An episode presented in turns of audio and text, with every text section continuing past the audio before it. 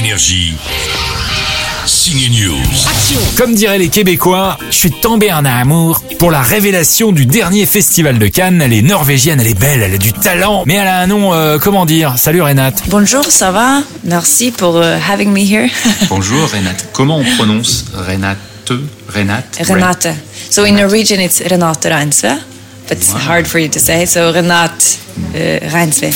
Renate et Julie au cinéma dans la comédie romantique Julie en 12 chapitres, gentil film d'auteur qui lui permet de lancer sa carrière, vous allez voir. On va la retrouver un jour en super-héros à Hollywood et dire que faute de proposition, elle allait abandonner le métier d'actrice quand on lui a proposé de jouer Julie. Yeah, I was gonna actually do. Oui, j'avais l'intention de changer de métier et j'avais dans l'idée de devenir charpentière. La veille d'arrêter d'être actrice, le réalisateur Joachim Trier m'appelle pour me proposer ce rôle. Grâce à ce film, je me suis mise à aimer à nouveau le métier d'acteur et gagner ce prix d'interprétation à Cannes a été la plus belle chose qui puisse m'arriver. Je pourrais même arrêter maintenant. Jamais je ne pensais que ça pouvait m'arriver. J'ai beaucoup de chance. J'y pense chaque jour. Happy and grateful every day. Je l'affirme ici, devant vous.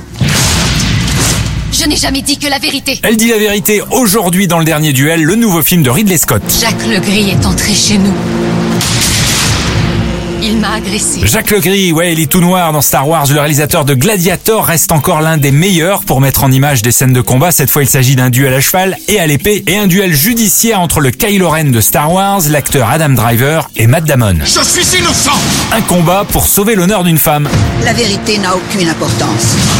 Seul le pouvoir des hommes compte. Ah ouais, c'était la vie avant MeToo. Je refuse de me taire. Bonne semaine au ciné.